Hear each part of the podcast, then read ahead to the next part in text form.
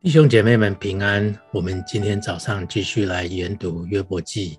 今天经文从二十七章一到十二节，我来帮大家念。约伯接着说：“神夺去我的理，全能者使我心中愁苦。我指着永生的神起誓，我的生命尚在我里面，神所赐呼吸之气能在我的鼻孔内，我的嘴。”绝不说非义之言，我的舌也不说诡诈之语。我断不以你们为是，我至死必不以自己为不正。我持守我的义，必不放松。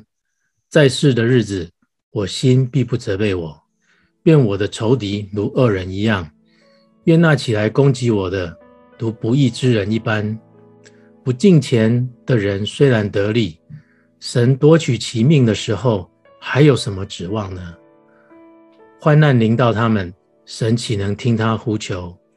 他岂以全能者为乐，随时求告神呢？神的作为，我要指教你们；全能者所行的，我也不隐瞒。你们自己也都见过，为何全然变为虚妄呢？我们从约伯记学习到苦难，苦难是一种奥秘。每一个人所经历的都不一样，而且都很独特。我们常常受苦的时候，想到的第一个问题就是为什么？为什么经历苦难？但我们不一定都可以知道，很多时候没有答案。约伯的故事若不是写在圣经里面，我们就不知道他苦难背后有一个缘由。约伯记在二十七章这个地方。当然也还不知道他为什么经历这些。其实到了最后，神也没有向他解释说为什么。我们人生有很多的经历是没有解释的，但从约伯三个朋友的眼光里面，约伯一定是犯了罪，好像就只有这么一个解释，一味的要他来认罪悔改。我们看到二十六章，约伯回答比勒达之后，这些朋友们不说话了。我想他们并不是认同约伯为自己所做的一切辩护，我想他们已经放弃了，心里大概想说约伯已经是无可救药，怎么劝说也是没有用的。所以二十七章这边，我们看到约伯他继续为自己来向神申诉。多少的时候，我们很轻易的来解释我们周遭一些人面对的困难。我们常会说：“你就是要多一点信心，你要学习信靠，你要在神面前认罪，就是这样，就是那样，你的情况就可以得到改变。”但是我们在约伯记学习到，义人其实也会遭受苦难的。没有一定的公式可以来解释所有苦难的缘由。如果一个功课从我们这些三个朋友身上可以学习到的，就是我们不要太果断的来下定论。或许多一点耐心来陪伴这些经历苦难的人，无论大小轻重，不轻看他们在神面前所要经历与学习的功课。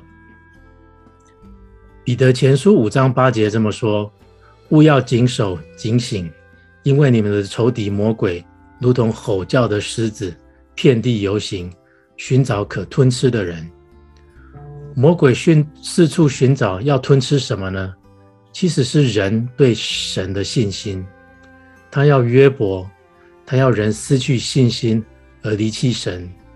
当一个人失去信心的时候，他真的就是被吞吃了。”约伯实在证明了魔鬼是失败的。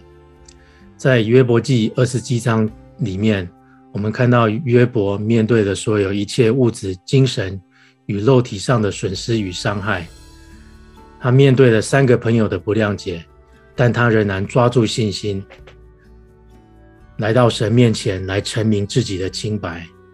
发生在他身上的事情是那么的无厘头，但他不仅没有绝望，还不断的。来到神面前来祈求，愿约伯记继续鼓励我们大家：若我们正在经历苦难中，不要放弃，要学习约伯一般紧紧的抓住。这样，对魔鬼吼叫的狮子，其实就是一个胜利。单单的抓住神的应许。马太福音第十章二十九到三十二节，主耶稣说：“两个麻雀不是卖一个铜钱吗？没有你们父的许可，连一只也不会掉在地上，就是连你们的头发也都被数过了。所以不要害怕，你们比许多的麻雀都还贵重。是的，我们头上的每一根头发，神都在意。”神他都数过，我们要抓住神的应许。我们知道他完全的掌权，发生在我们身上的每一件事情，我们会觉得意外，但对神来讲都不是意外。神是我们的救赎者，他并拯救。愿我们跟约伯有一样的信心，紧紧的抓住他。愿神祝福大家。